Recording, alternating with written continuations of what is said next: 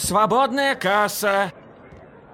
Настя, расскажи, пожалуйста, как изменилась твоя жизнь после окончания филфака? Ну, для того, чтобы она изменилась, я ее очень хорошо готовила к тому, чтобы э, я закончила университет и э, не осталась, так сказать, у разбитого корыта. Э, потому что, да, э, четкое ощущение того, что ты должен что-то сделать сам сначала. Оно было где-то уже, ну, скажем, ну, когда я книгу написала, да, получается, середина третьего курса. Ну, расскажи, пожалуйста, про книгу. То есть она у тебя, насколько я помню, вышла в процессе твоего участия в литературном марафоне, так? А, да, я написала книгу, в, участвую в марафоне. А, получается, я ну, написала ее за месяц, и вот с тех пор я думала, что все, как бы у меня вот с тех пор а, акцент переместился с учебы на а, писательство, да, так скажем. Потому что там все мои думы, все мои чувства были уже туда больше устремлены. Но когда мы поехали в Москву, а, это был совсем другой мир, и там вообще я забыла про все, и про книгу, и про писательство. Я думала только, как бы дописать дипломку, и uh-huh. какие классные профессоры у нас, и вообще как все круто, как люди любят свою работу. Ну и, конечно, там, как меня бесит э, общежитие, ну, вот эти вот все дела наши любимые. Китайцы там. Вот эта вся история. Да, ну, в принципе, все. Ну, книгу я написала за месяц. А по поводу выпуска это уже другое, другая история, более сложная, и она, наверное, объясняет, почему я а, учебе уделяла не так много времени после этого. Вот скажи, ты перед тем, как публиковать книгу, у тебя были какие-нибудь страхи? Ты боялась, что, не знаю, ее как-нибудь не так примут или э, что-нибудь типа такого? Ой, боже, э, кто меня помнит в тот момент? Э, я, наверное, была каким-то какой-то юлой. Да-да-да, ты помнишь?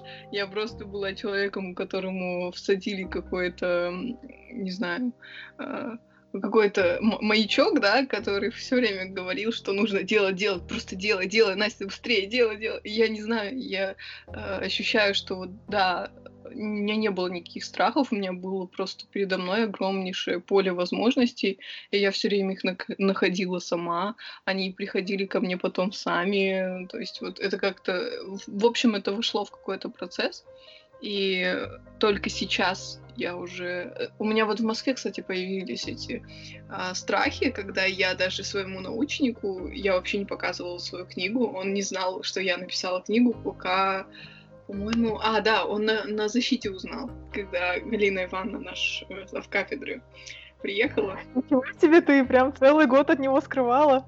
Получается. Ну, как скрывала? Это было несложно, да, он на меня в Инстаграме не подписан, в принципе. Откуда ему знать, что я книгу написала, да? А, она же не продается там, ну, не знаю, тоже меломания не продается. На флипе, флип тоже, по-моему, в России флипа нет. Поэтому это было очень легко скрывать от него всю эту историю. То есть, получается, вот это вот, вот твой, а, твое начало с романом вылилось в а, организацию клуба.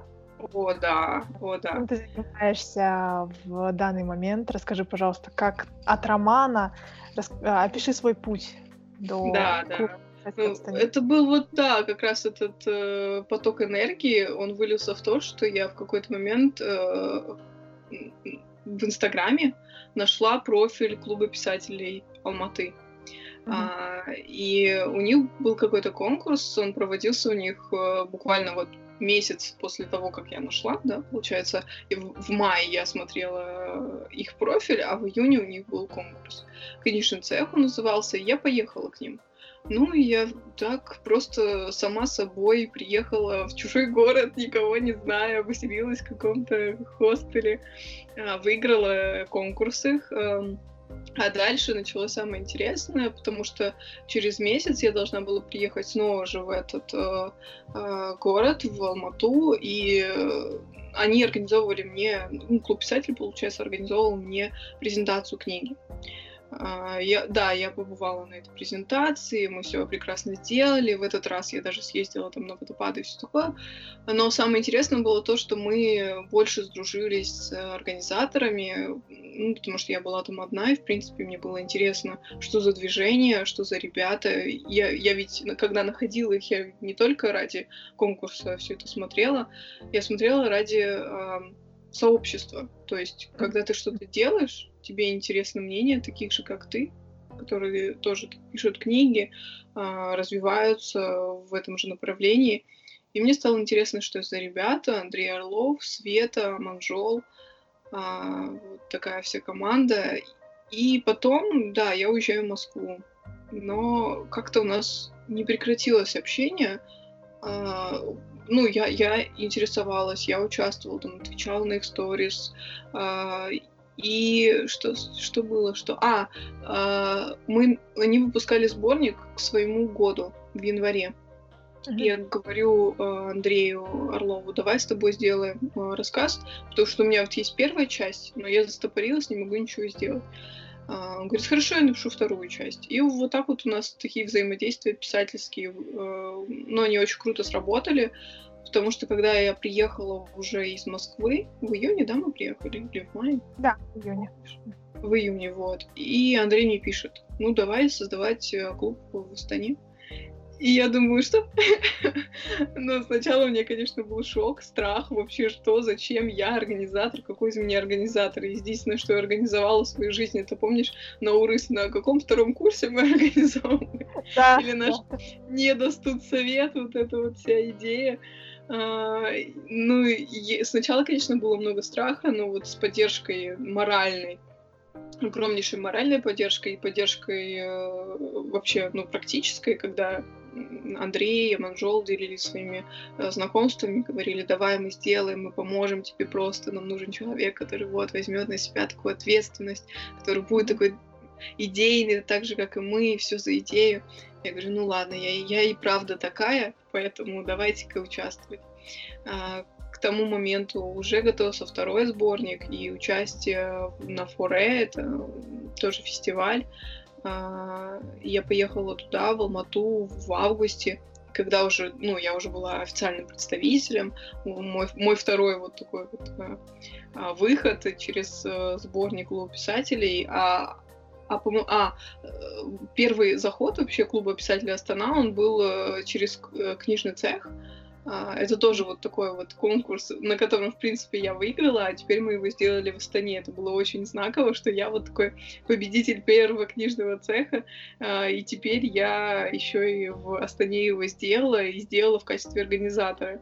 Это, это очень для меня было знаково, не знаю, не знаю, как для других, но я поблагодарила Вселенную за такое. Даже учитывая то, что мне ничего не идет в карман с э, этого клуба, огромнейший заряд энергии, огромнейший э, заряд вот именно людей, сообщества, этого писательства. Это, конечно, вообще неоценимо. Это то, что, э, наверное, я искала в тот первый месяц, когда я эту книгу написала, свой роман.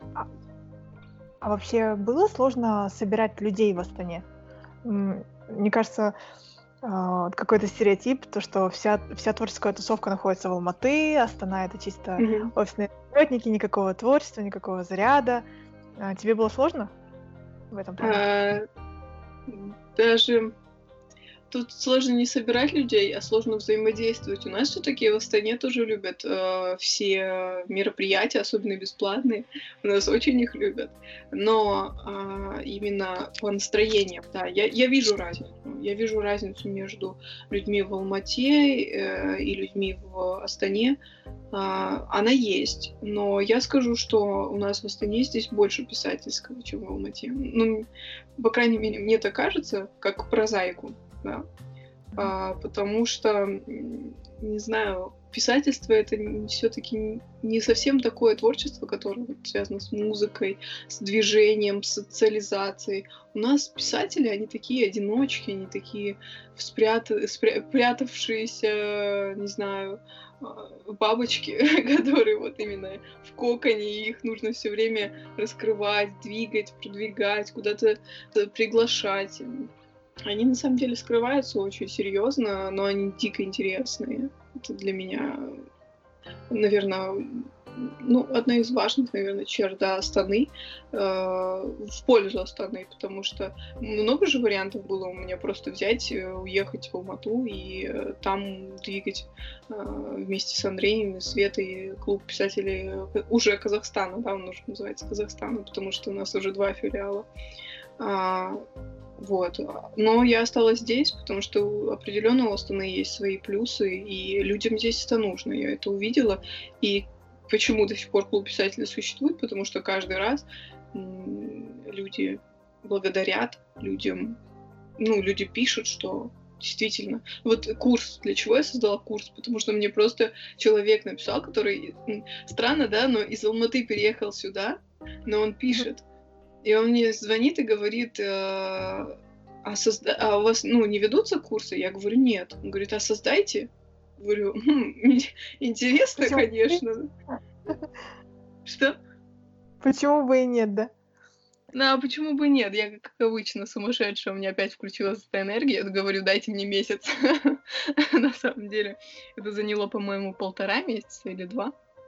Но в итоге я сделала, да, этот курс. И, ну да, потому что людям нужно, и поэтому так происходит. А в основном а, люди какого возраста к тебе приходят вот в клуб и на курсы? Какие у тебя? Ну, совершенно разного, совершенно.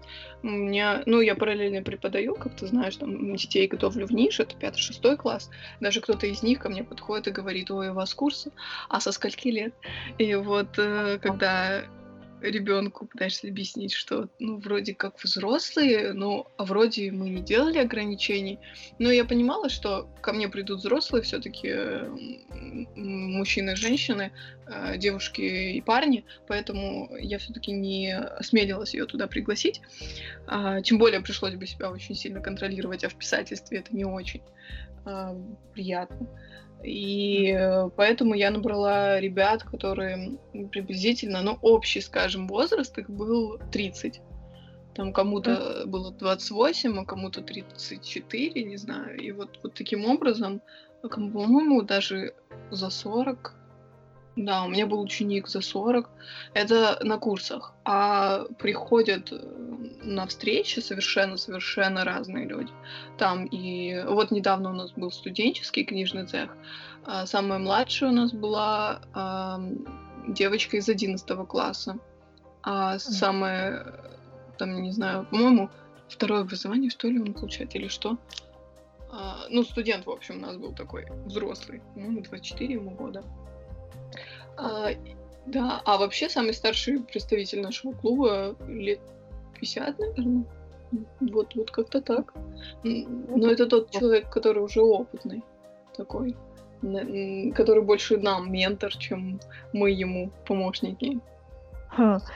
А, ну, с возрастом разобрались, а если так посмотреть по профессиям, а, кто Ох. к тебе?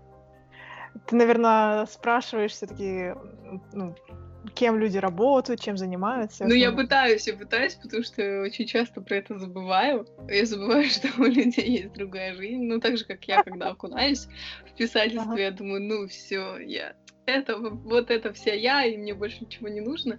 Но потом, да, мы когда разговариваем, и вылезает, да, можно так сказать, наши нормальные профессии.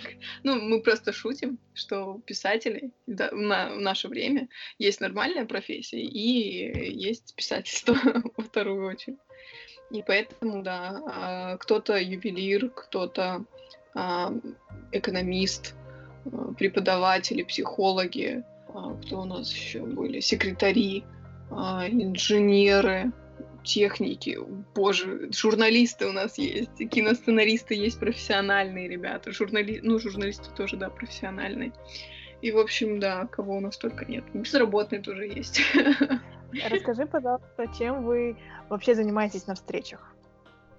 Ох, э, ну это скучное дело на самом деле, и те, кто к нам приходит, они иногда немножечко в прострации сидят, потому что они ожидали там чего-то, наверное, каких-то батлов между Есениным и Маяковским, что-то наподобие.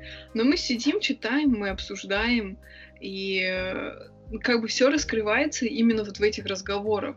Они, они для кого-то что-то значат а для кого-то они не значат ничего. И вот те, для кого они ничего не значат, они такие, ну, блин, ребята ничем не занимаются, ну, просто э, ну, поговорили непонятно о чем, и все. Ну, просто наши разговоры, они бросаются, да, от а, буквально, ну, там, если кто-то прочитал свой рассказ про потерю памяти, а, мы разговариваем про это, мы говорим о том, что вот, научная фантастика, все дела, а, а знаете, что такое уже было, а вот фильм а, с Джимом Керри, и вот так нас бросает, вот просто от одного к другому. Но мы как бы, тот, кто понимает это, он видит линию, это, это я рассказываю то, что было на последней встрече.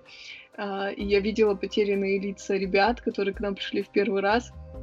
Они действительно э, хотели какой-то поддержки, помощи, искали в моих глазах, но я так увлеченно разговаривала с, со всеми, что не успела на них обратить внимание, пока они не стали участниками нашего открытого микрофона. Потом поняла, насколько они молодые. Ну а так мы стараемся устраивать э, встречи и не для тех, кто именно погружен да, в литературу, а вот наши как раз книжные цехи, они призваны для того, чтобы ну, как бы знакомить людей с нашим клубом. И поэтому мы там делаем вопрос-ответ, просто чтобы люди спрашивали то, что их именно интересует. Но больше у нас, конечно, чтение. То есть у нас все-таки площадка для реализации писателей, и реализация у нас сейчас происходит именно таким устным способом. И поэтому сейчас в основном мы читаем. И для меня это, не знаю, лучше, наверное, это то, где я могу знакомиться с произведениями, потому что мне сейчас присылают много чего почитать, как раз наши молодые писатели. Но что-то вот у меня как-то не идет, особенно на карантине. Я не могу прям знакомиться со всем-всем-всем. И мне, я очень скучаю по нашим встречам, где мне просто озвучивали то, что они написали, и мне было так легко и просто это все слушать. А вы не думаете над изданием собственного сборника? Сборника клуба писателей? Ага, ну ты прям в точку, прям бинго, между прочим, потому что 10 июля у нас днюшечка, у нас будет день mm. рождения.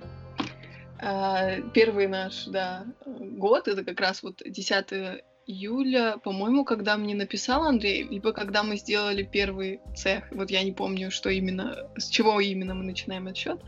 Но к этому дню мы планируем э, сделать э, тусовку очень крутую, как, э, как это было в Алмате, э, может даже лучше. И к этому же дню планируем издать сборник «Станы». Mm-hmm. С карантином мы сейчас не знаем, осуществится ли это именно к дате, которую я сейчас озвучила, да, 10 июля, но она определенно будет, и определенно будет летом, мы очень надеемся, и сборник будет. Сборник э, будет тоже, ну, вот мы бы хотели последний раз в эфир с Андреем, рассказывали про этот сборник, mm-hmm. э, анонсировали, что у нас открылось онлайн-издательство, где во время карантина ребята могут печататься бесплатно. А, а вот про сборник мы мало поговорили, потому что пока известно, что а, набор будет открыт за месяц. А, и мы ищем издательство. А, вот, вот, в принципе, все. А по критериям отбора э, это будет только, ну, комиссия известна, да, то есть я, Андрей, э, и все, в принципе. Э, мы же будем командой редактуры, может быть, подключим нашу Надежду Ивановну, если она, конечно, согласится. Это наш редактор. А, и вот э, от издательства будет зависеть, сколько еще объема работы нам нужно будет. Верстка, все остальное, печать, выбор. Ну, то есть э, мы социальный проект, как мы говорили, и говорим всегда, и будем говорить, потому что клуб писателей, наверное, это то, что не будет связано с деньгами, я очень надеюсь. Я с ними не умею работать абсолютно. А, и поэтому мы, когда печатаем сборник, мы обычно э, делаем как самообеспечение, да, мы говорим mm-hmm. там, рассчитываем стоимость одного экземпляра, а, и, ну, связываемся, с, соответственно, с издательством и говорим там автору, что вот а, ваш сборник будет стоить там, 5 тысяч. И все присылают свои произведения с этим же а, оплату, и дальше это как их, не знаю, как это называется, когда подтверждение, когда они точно знают, что вот теперь у них будет сборник, и вот для них да, да, да, да, вот такой резерв, резерв, можно сказать, да. Если мы с тобой вернемся к твоему творчеству, пишешь еще что-нибудь? Да, было такое. Расскажи. Балуюсь. А, ну, что-то я забросила телеграм-канал. Угу. А, ну, знаешь, что-то вроде не идет. У меня не умею писать на, ну как, на адженда, знаешь. Э, к повестке дня, да, это называется. Э, меня всегда это наоборот очень, эм, э, не знаю, глушит, что ли, потому что для того, чтобы... Ну, я же не журналист, писателю, наоборот, нужно много-много времени, чтобы осмыслить то, что происходит сейчас, в данный момент, да, в промежуток времени. И поэтому у меня пока все молчит, и я вообще ни о чем не могу писать, думать, кроме того, что происходит вокруг. Но тем не менее, что-то у меня такое родилось, прям перед карантином. А, эта история вообще а, а, блин, как сказать, да, о том, что реально было, скажем так, о друзьях и подругах, чтобы сказать, mm-hmm. э, чтобы не сказать лишнего. А, ну, в общем, это было вдохновлено вот всеми университетскими годами а, и нашей женской дружбой. То есть у тебя в основном работы, э, все-таки ты вдохновляешься реальными да, событиями. И вот ты сейчас говорила про вдохновение.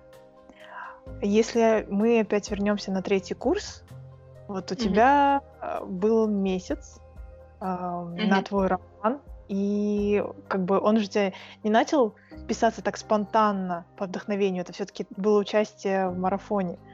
Как mm-hmm. ты справлялась тогда с этим? Нет, на самом деле, знаешь, э, я верю в знаки судьбы, потому что этот марафон, он как-то попался мне на глаза. Хотя я, в принципе, до марафона ничего такого не лайкала. Вот понимаешь, что даже таргет не сработал. Это просто был э, рандом. А, и ну, это, конечно, вся история, которая была вот в первом романе, она, конечно, копилась очень-очень долго. То есть это история, которую мне рассказывал дедушка. И, естественно, она в, моем, в моей голове, она э, жила, росла, развивалась очень-очень долгое время. А толчок был э, совершенно из другой, э, скажем, из другой сферы. Это был мощнейший эмоциональный выплеск, э, ну, в ходе личных таких передряг. Mm-hmm. И вот, наверное, энергию мне дало что-то другое, а история была совершенно из другой плоскости. И комбинация вот этого всего, случайности, энергии, э, истории, она воплотилась вот именно вот э, в этот роман ну и вдохновение, оно для меня, да, оно для меня вот такое. Причем слово, слово вдохновение многие не любят. И помнишь, э, как у нас на уроках э, истории, э, литературы, особенно последние там 20-е года, говорили, что вот, вдохновение, это истасканное слово, не нужно им апеллировать, не бывает никакого вдохновения, есть только ваши технические идеи. Я, ну, я пыталась принять эту идею, но когда ты принимаешь ее, ты спускаешься до уровня такого механики, знаешь, как будто mm-hmm. ты робот. Когда ты должен проецировать, э, даже не проецировать, а просто придумывать, генерировать какие-то идеи, э, просто потому что так надо, просто потому что ты решил вдруг быть писателем, и ты должен поэтому генерировать идеи. И, ну, для меня это, не знаю, слишком приземленный вариант э, всего, что происходит э, вокруг и происходит, когда ты сидишь и пишешь, поэтому я не готова отказаться от слова вдохновение, я все-таки верю в... Даже пусть это не будет что-то э, такое, знаешь, э, э, спиритуальное, да, то есть это не будет такое непонятное, а это скорее э, сочетание каких-то э, случайных и нематериальных вещей, ну, можно так сказать. Пусть это будет так, но э, в этом тоже есть своя, своя духовность. А если все-таки вернуться вот к технике и механике произведения, вот недавно у тебя в сторис видела фотку, О, ты схемы, да. какие-то таблицы, что-то еще. Ну что вот, да. Этому ты научилась во время марафона или как-то по-другому? Нет, по-другому совсем. После моего курса я определенно приняла вот этот момент того, что ты должен все-таки структурировать то, что у тебя есть. А еще эм, но это, наверное, усложнение своей работы. Когда я писала первый роман, там в основе была э, любовная история, которую я, в принципе, у себя в голове развила до нельзя. А когда я сейчас планирую вот тот роман, то есть это получается продолжение того моего первого романа, это уже вот сын героини, а, и там история достаточно сложная, это репрессии, это 30-е года, а, поляки, Э, СССР, вся эта история, и здесь все сложно. У меня получается отрывок с 28 по 45 год. И мне все это нужно описать. И мне все это нужно сделать, причем еще и структурировать это как-то, сделать это интересно. И, соответственно, я не могу не обойтись без табличек, без э, э, линий. Ну, знаешь, это э, генерирование такое творчество, ну, это определенная часть этого всего. Это правда интересно.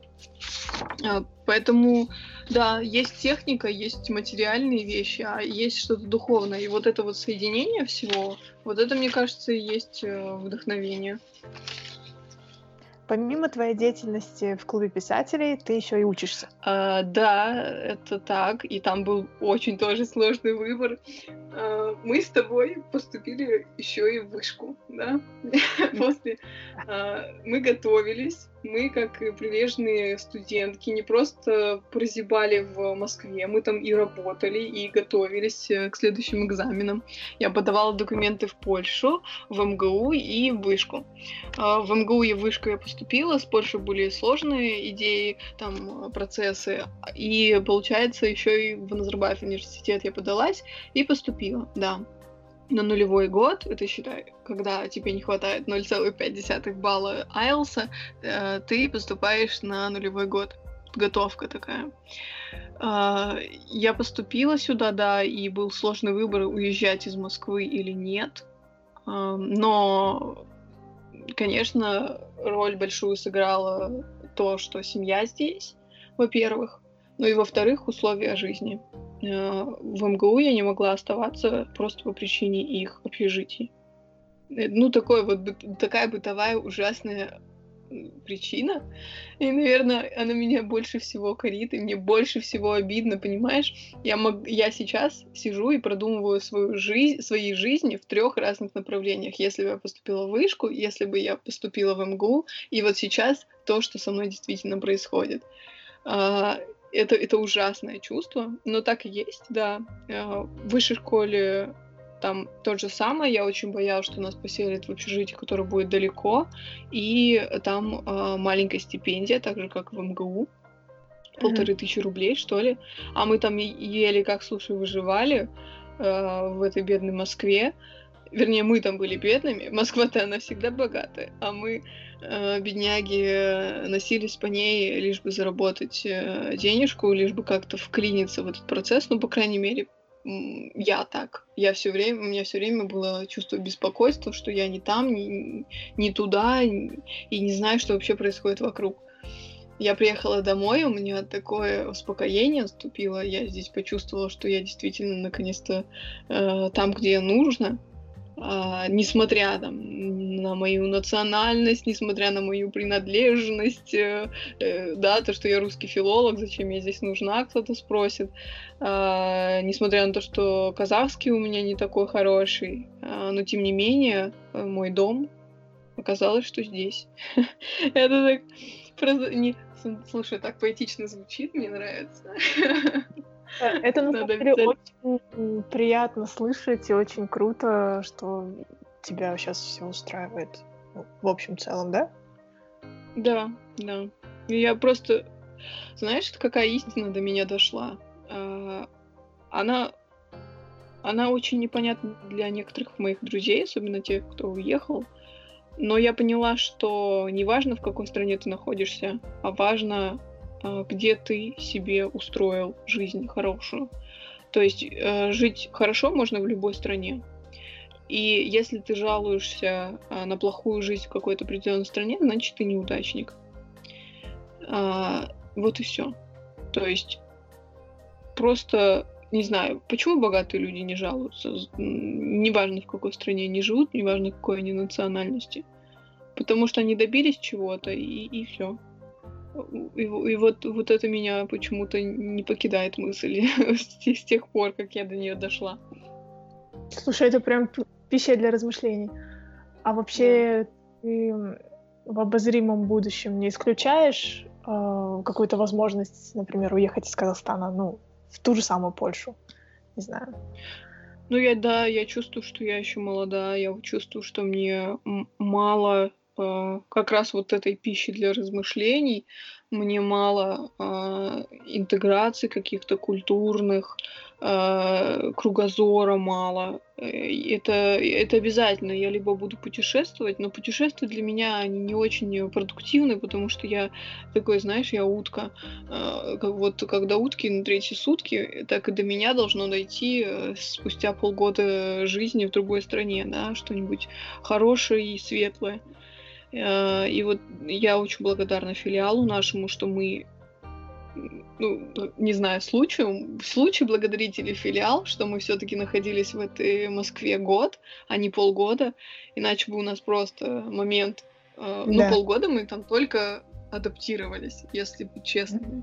Вторые mm-hmm. полгода мы наслаждались, вот, и, ну, или, или кто-то не наслаждался, но в любом случае это было осознанно уже. А, да, это вот как-то так происходило. Я, я поеду, я уже подалась угу. в Польшу. Ну, не знаю, правда, что будет, коронавирус, не коронавирус, э, согласие, не согласие. Если э, будет, ну, если мне дадут положительный ответ, я поеду. Э, я не знаю, что будет здесь. Э, я уверена, что клуб писателей продолжит свою работу. И, ясное дело, я ничего здесь не бросаю. Э, я не знаю, что будет дальше. Ну, вот честно, э, вообще не сочтите, кто сейчас это все слушает за легкомысленность, но я не хочу себя ограничивать. Я не хочу больше этого делать, потому что сидеть потом и думать, что действительно что-то ты упустил в этой жизни, ну, это невыносимо на самом деле. Да, да. я с тобой полностью согласна. Но раз ты подалась в Польшу, как ты поступишь со своей учебой в Назарбаевском университете? А, ну, слушай, в Назарбаев университет я поступила на программу Eurasian Studies, евразийские исследования. И почему я туда поступила? Потому что это моя тема, тема моего романа «Репрессии». То есть э, я за этот год подготовительный, нам не запрещали делать э, исследования. На, у нас были даже задания, которые нас к этому вели. И вот сейчас, mm-hmm. второй семестр, я делаю literature review э, как раз о, о, о репрессиях. Репрессиях 30-х годов. И, в принципе, вот за эти полгода я сейчас э, эту тему изучила настолько, насколько мне этого достаточно. И я не говорю, что мне будет неинтересно это изучать, если я здесь останусь и продолжу обучение. Но, но, но, но, если э, все сложится по-другому, и я поеду в другую страну и буду изучать. Ну, я не совсем, знаешь, кардинально меняю все время свои профессии, то есть они всегда как-то связаны, у меня всегда все обусловлено, а, и поэтому, в принципе, я отовсюду беру себе пользу. И вот здесь вот это, знаешь, э, когда вот я сюда поступила, это такой gap year. Как любят говорить, любят называть, да, это такой год пропуска, когда ты отдыхаешь, когда ты думаешь, ну, я так, тоже так думала, пока меня не начали грузить всей учебой на свете, а, но, тем не менее, а, это даже не gap year был для меня, а это был а, неплохой такой тренировочный год для всего, для моего английского, для моих знаний, для моих умений, для, не знаю, для, как, для характера да, то есть я почувствовала себя в другой совершенно плоскости. Это не МГУ, это совершенно другу, другая форма обучения. И вот, так получилось. А могла бы ли ты сравнить МГУ с Назарбаевским, или это что-то несравнимое? Да нет, на самом деле, а, люди-то, они остаются людьми. А, и я вот могу действительно сравнить, как люди а, себя ведут в разных плоскостях, в разных э, формах свободы. А МГУ у меня действительно ассоциируется со свободой, потому что там преподаватели — это люди на самом деле. И им не нужно mm-hmm. проявлять толерантность для того, чтобы никого не обидеть, для того, чтобы проявлять свои знания. Меня так топили на защите, мне говорили, да, ну, нет у Насти чувства языка, да, ну, э, вот там она неправильно сделала, говорил мой рецензент. И я думала, come on, я же могу тебя засудить. Выбирай слова, что ты несешь. А сама сидела, улыбалась и кивала, и, и все на меня комиссия смотрит, ну, как, бы, как я отреагирую на это все. Я сижу, улыбаюсь, киваю, потому что после после мучений моего научника, когда он мог мне в любое время суток позвонить и сказать, Настя, ужаснейшая работа, выходи в скайп. Я просто... А, он, он со мной на вы, да. Он говорит мне, выходите в скайп, у вас ужасная работа. Я выходила в скайп, со слезами на глазах сидела, э, делала он чувствовал э, все эти слезы, вообще не обращал абсолютно никакого внимания на них. Э, и мы писали работу, и работа получилась великолепной. Э, и я вообще не жалею ни о чем, что произошло. А здесь, в Назарбаевском... А, простите, нельзя что... Назарбаев университете. Я все равно его как по-русски называю у нас теперь в университете люди настолько зациклены на том, что а, они толерантны, они а, выполняют свою работу, и они абсолютно объективны. То есть вот эта объективность, она, знаешь, как будто компот, переливающийся, пере, вот, переварившийся компот, когда люди настолько пытаются быть объективными, что, что субъективны. Они, вот это ужасно на самом деле, потому что когда ты стараешься очень сильно так, что у тебя аж вены взбухают на лбу, то, ясное дело, ничего из этого хорошего не выйдет. Вот. А, и я в, Назарбаев университете совершенно не отличник. Ну, ты помнишь меня, э, студент, все дела, все такое. Я, конечно, могла себе позволить опоздание, но в Назарбаев университете я прям не знаю, может, сыграла роль то, что я уже сама преподаватель, я понимаю, как это работает, а, и уже не так серьезно к этому всему отношусь, но как же я бешу своих э, тьютеров, просто невероятно. Э, как ну, я все время с ними спорю, там что-то вроде, а зачем это нужно, зачем мы это делаем, что э, а, у меня как-то сел э, ноутбук, я плохо себя чувствовала, и мне подходит э, тьютер и говорит, а, почему ты не работаешь? Я говорю, вот, у меня сел ноутбук. Я думала, она скажет, ну, иди, возьми, ну, там, иди поработай. Она говорит, «А, ну, иди возьми зарядку и вернись а там 10 минут идти до dorm а. Я пока через этот skywalk дойду, я думаю, ну блин, come on, что я тебе? И, я, она мне, а мне наглости не хватает сказать, а можно я из дома поработаю? Я сижу дальше, что-то мнусь, мнусь. Она такая, а ты что, не сохранила на Google Doc свой документ? Я говорю, нет, у меня, мне неудобно форматировать Google Doc. Она такая, ну, ой, ладно, я сейчас найду. Ты мне где-то когда-то скидывала свою работу, сейчас я найду, ты будешь работать. Я думаю, блин. И потом в конце, ладно, это она все сделала, и потом в конце сидим, и она такая, просто в конце занятия все уже заканчивают. Ни у кого такой же проблемы, как у меня, не было. И тем не менее она говорит, сохраняйте все свои работы в Google Drive. Я думаю, ты взрослый человек, ты зачем так делаешь? Ну подойди ко мне, скажи, ты, ты мне не нравишься, что ты ленишься? А расскажи про свою преподавательскую деятельность сейчас. Ох, а, ну мы готовим ребят. А, а подожди, про курсы прозы или про тем, то, чем я зарабатываю, скажем? Про то, чем ты зарабатываешь. А, ну, мы готовим ребят в НИШ, Назарбаев интеллектуальные школы. А, это тоже русский язык, но там совершенно другой формат, формат тестов. А, это, эта история началась вот на третьем курсе, когда я решила, даже, не, подожди, раньше, второй курс.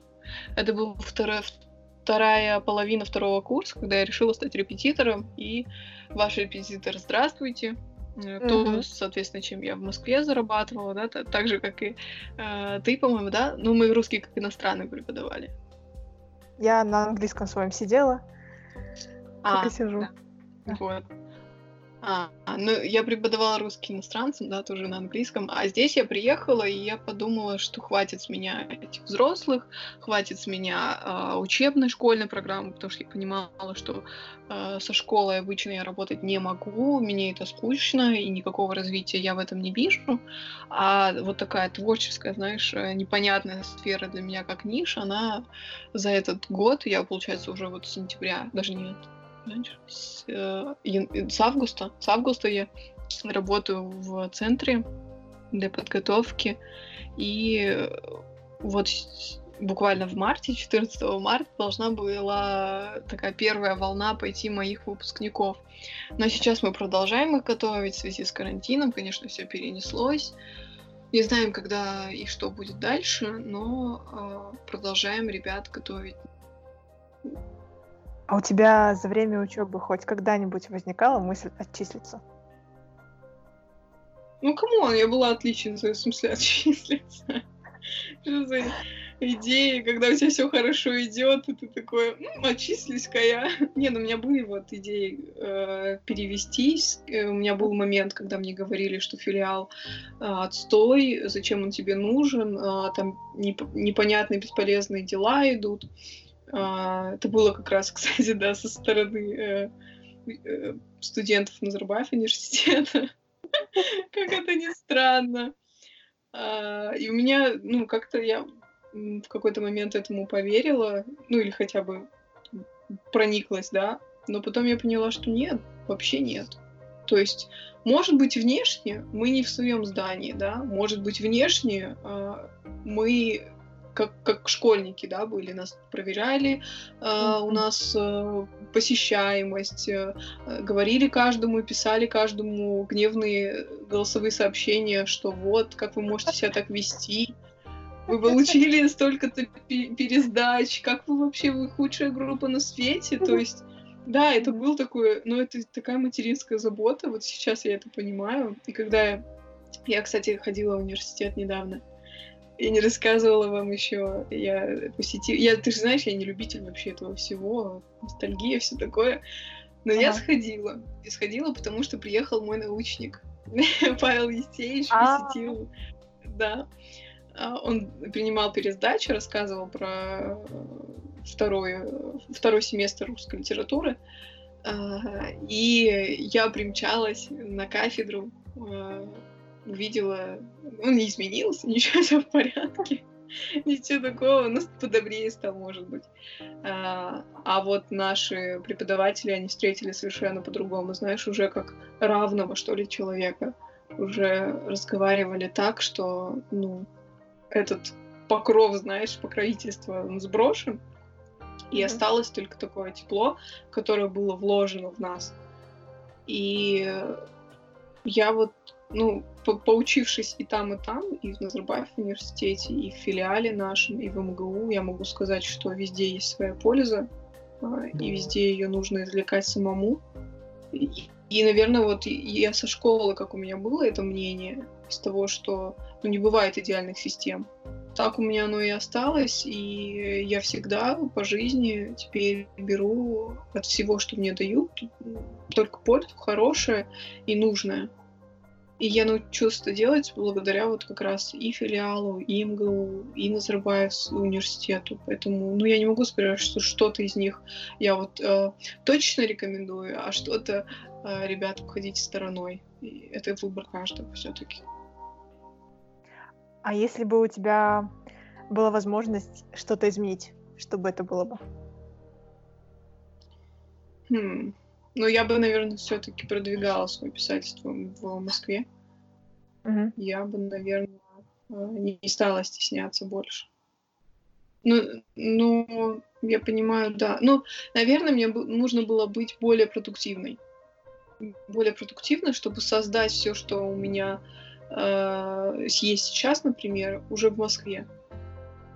Не, не в плане клуба писателей, клуб писателей он своей чередой, а вот именно в личном творчестве. И тогда бы, тогда бы все было, наверное, по-другому. Но меня, в принципе, и так все устраивает. Тут я говорю, у меня эти качели, горки, которые альтернативные реальности, упущенные возможности. Для меня вот слово упущенные возможности, оно не негативного характера. Оно для меня просто, ну, то, что прошло и прошло. Спасибо тебе за супер крутой разговор, за Слушай, интересные да. темы. А я тебе желаю только удачи во всех твоих начинаниях.